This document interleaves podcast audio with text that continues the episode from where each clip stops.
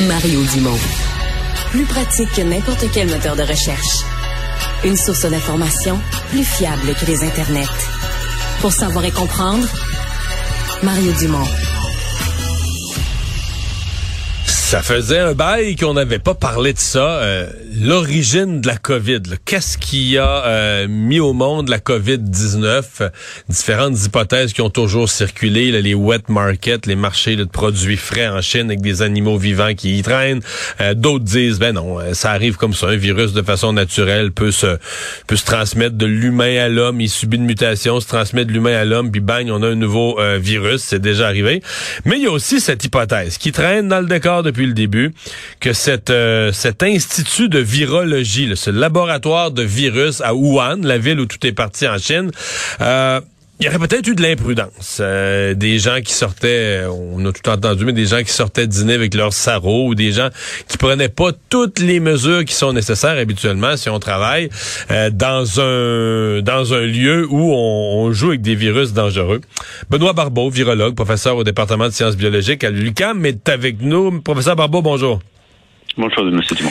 Elle traîne depuis le début. Et là, en fin de semaine, c'est le département américain de l'énergie qui dit travailler le plus sérieusement, penser que c'est la, la probabilité la plus grande. Là. Euh, est-ce que pour vous, c'est une hypothèse sérieuse que ce soit échappé accidentellement d'un laboratoire?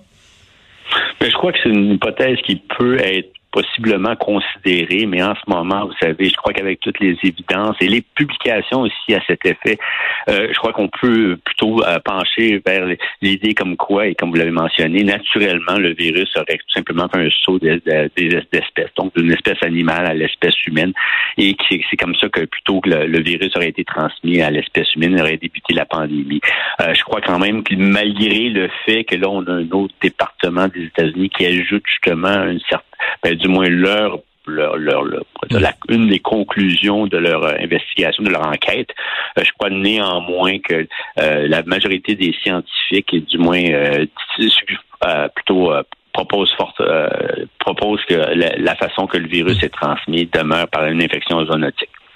Tout simplement, c'est-à-dire euh, ce qu'on appelle naturel, c'est-à-dire une mutation qui fait que c'est un virus qui se passe entre animaux, puis tout à coup une mutation fait que oups, il devient transmissible à l'humain, puis là un premier humain l'attrape, puis le bal est parti.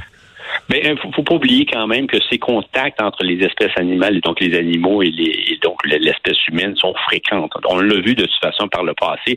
SRAS-CoV-1, MERS-CoV qui est un autre coronavirus, mais aussi les virus d'influenza. Rappelons-nous la, la, crise de la grippe porcine. Je veux dire, ça, en ce moment, ça a été vraiment un transfert de, du porc euh, chez l'humain. Et puis c'est, on est en constante constant contact avec les, les animaux, que ça soit évidemment un peu partout. Et puis par cette, ce contact-là, évidemment, et qui sont facilités particulièrement lorsqu'on a beaucoup de déforestation qui sont en cours, eh bien, c'est certain que ce transfert-là se fait. Et ce transfert-là se fait activement. Parfois, euh, mène justement un cul-de-sac dans le sens que le virus peut infecter certaines certaines personnes, mais ne, ne, déclenchera pas vraiment une transmission plus active, donc pas de transmission d'humain à humain. Mais évidemment, ce qui c'est que le virus peut déjà avoir une certaine probabilité d'être plus infectieux chez l'humain. Et une fois qu'il débute hmm. ce cycle d'infection chez certaines personnes, bien, il mute soudainement et là acquérit, acquiert une certaine propriété qui le rend encore plus infectieux. Et ça, c'est fort probable et c'est souvent ce qu'on voit justement dans ce type de, transmission. Mais, dans ce type de transmission-là, il y avait aussi des gens qui avaient dit, mais décrivant le processus de l'humain à l'homme que vous venez de, de, de, l'humain à l'homme, de l'animal, de l'animal à l'homme, de l'animal à l'humain que vous venez de décrire, mais qu'il passait par le chemin en disant, mais là, eux autres, leur wet market en, Chine, là, les marchés produits frais, t'as un mélange de viande fraîche, mais d'animaux encore vivants, puis peut-être même le pangolin qui est un, un animal illégal à vendre mais que là, il y en a qui en cachent dans le fond du marché vivant. On, on sait, on n'est pas en mesure de vérifier tous ces faits-là, mais on a entendu ces histoires-là. Est-ce que ça, ça pourrait être un facteur contributif? Est-ce qu'on augmente les risques si on a un, marché en ville où se mélange viande crue et animaux vivants? Ben, on l'a vu par le passé, certainement. Je, parlais de déforestation, n'importe quel contact euh, animal-humain, mais là, évidemment, les marchés où il y a des animaux vivants qui sont vraiment en circulation, qui sont en vente, euh, devrais-je dire, qui sont en contact avec les humains, ben, c'est certain que, encore là, vous ajoutez un autre niveau de contact.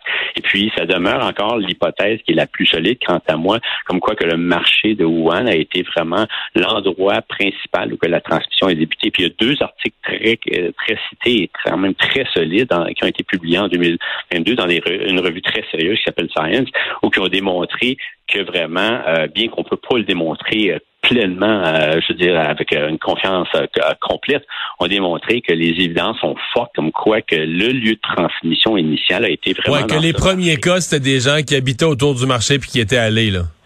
Exactement. Et en plus de ça, ils ont été capables de géographiquement repérer certains endroits du marché où il y avait des tests positifs. Donc, ils démontraient qu'en plus de ça, que ces échantillons qui étaient prélevés étaient positifs, étaient à l'endroit où que vous avez justement des animaux vivants qui étaient en vente. Alors, il y a quand même des corrélations très importantes qui quand même supportent le fait que la transmission s'est faite à partir d'une espèce animale qui est encore inconnue euh, à l'humain. Maintenant, c'est sûr qu'évidemment, il y a toujours la situation comme quoi qu'évidemment, on ne connaît pas l'espèce animale. Donc, rapport aux autres coronavirus et d'autres espèces, d'autres virus qui ont été transmis chez l'humain, on les a identifiés. Alors ça, ça rajoute un peu de l'eau moulin de ceux qui prétendent justement que ça, ça aurait pu être justement une, une genre de fuite euh, du fameux laboratoire de haute sécurité de Wuhan, mais n'empêche que, vous savez, les évidences sont assez fortes pour que ça provienne du marché de Wuhan. Je comprends bien. Euh, votre point est clair là-dessus. Je veux quand même qu'on en parle du, laboratoire de virologie parce que bon, euh, l'hypothèse, quand on se met à regarder ça, tu dis ok, la ville d'où sort un coronavirus, c'est une ville où il y a un des plus gros laboratoires, puis un P4. Peut-être vous êtes plus à même de nous expliquer un P4. Je lisais un peu que ça, c'est, il y en a même pas 50 sur Terre. on en a un nous au Canada, à Winnipeg, c'est le top de la sécurité. C'est quand même tout un hasard si c'est le cas. C'est dans la ville qui où on travaille sur des coronavirus dans un laboratoire P4? Oui. Eh c'est, en effet, c'est un niveau de confinement en 4. C'est le niveau le plus élevé qu'on peut avoir. Il y a eu des, des possibilités comme quoi, et ça a été suggéré ici et là, comme quoi que il y aurait pu possiblement avoir de, des, euh, une certaine euh, moins bonne euh, utilisation du laboratoire. Donc les parce que les Américains, excusez-moi, les, Américains en 2018, l'année d'avant ou deux ans avant, avaient blâmé un peu la Chine en disant votre laboratoire à Wuhan là pour un P4, on a vu des imprudences être commises. Donc il y avait déjà comme une pièce au dossier là, en plus là, là-dessus. C'est certain. Mais par rapport au fait, vous savez que ce fameux institut est situé à Wuhan et que tout d'un coup la pandémie débute, faut quand même se dire que habituellement les instituts sont localisés l'endroit où que vous avez en effet une, certaine source euh, de possibilité de transmission. Donc vous étiez quand même à proximité d'un endroit où il y avait beaucoup de transmission virale, donc endroit où il y avait des entre autres des cavernes avec des chauves-souris où on savait en effet qu'il y avait quand même des, euh, des beaucoup de, de, de chauves-souris qui pouvaient transmettre le type de virus comme des coronavirus. Alors, ce n'est pas parfait comme explication, mais n'empêche que d'habituellement, vous vous localisez à un endroit qui est stratégique. Puis en effet, les chercheurs qui y travaillaient allaient fréquemment justement dans les environs pour aller prélever des échantillons au niveau de certaines cavernes, là où il y a des chauves-souris. Alors, c'est certain qu'au niveau de la fuite du laboratoire, on doit considérer aussi la possibilité que ce n'est pas nécessairement la manipulation dans le laboratoire, mais aussi, par exemple, à titre euh, d'exemple, lors des prélèvements dans des cavernes, lorsqu'il allait chercher des échantillons, des fluides, justement, qui provenaient des chauves-souris, qui auraient pu être contaminés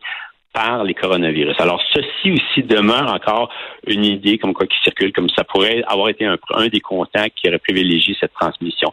Mais comme je vous dis, je veux dire, ces idées-là ont circulé depuis 2020, ce qui a alimenté aussi l'idée comme quoi que cette transmission peut se faire par fuite et aussi dû au fait que depuis 2020, vous savez, la Chine a été moins coopérative. On ben, a eu plus de difficultés avec l'OMS. quand l'OMS, quand les 10, euh, les 10 scientifiques de l'OMS, ça, ça, et moi, je me souviens de ça, en janvier 2021, 10 scientifiques se présentent tout de suite après le jour de l'an. Puis ils ont quasiment, euh, là, ils avaient pas leur visa, les a gardés dans un hôtel, mais limite une prison quasiment. Là, tu sais, un hôtel où ils étaient pas en liberté, puis tout ça, pendant plusieurs jours. Tu dis, hey, wow, ça les met dans un bon état. Tu sais, tu vas enquêter, tu as besoin de sentir que tu as la pleine liberté, tu as l'autorité pour enquêter. Quand dans le pays, on t'emprisonne quasiment à l'arrivée, tu dis, ouais, moi, enquêter, là, m'a regardé ce qu'il a regardé, m'a ramené mes conclusions, mais tu sais pas, là, tu te sens pas, me semble, dans une pleine liberté pour, euh, euh, pour, pour, pour puis deuxièmement, est-ce qu'on leur a vraiment montré tous les documents, toutes les preuves? Ça faisait un an que c'était arrivé. Est-ce qu'on avait détruit des preuves? on peut avoir beaucoup de questions sur la véritable coopération de la Chine à faire la lumière. Là.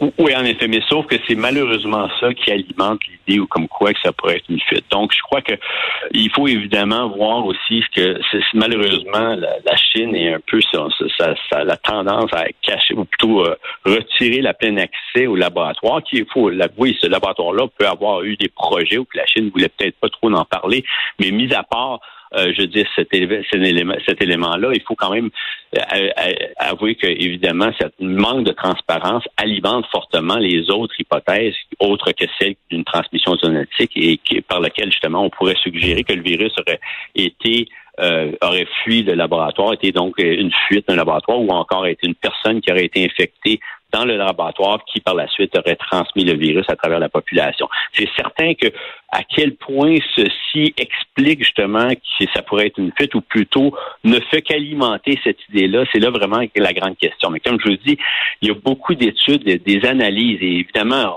lorsqu'on regarde un peu l'histoire au complet, on regarde un peu justement tout ce qui s'est passé, c'est qu'il y a eu beaucoup d'analyses au niveau des séquences du génome du virus qui a été, en certains moments, a favorisé l'hypothèse de la fuite, alors que dans d'autres moments, on a tout simplement dit non, non, c'est, vous savez, il n'y a aucun indice, justement, dans ces séquences-là, dans cette composition génétique du virus qui suggère que le virus aurait été altéré parce qu'on aurait pu le, on aurait pu le voir, on aurait pu trouver une façon justement ou certains indices que cela a été le fait.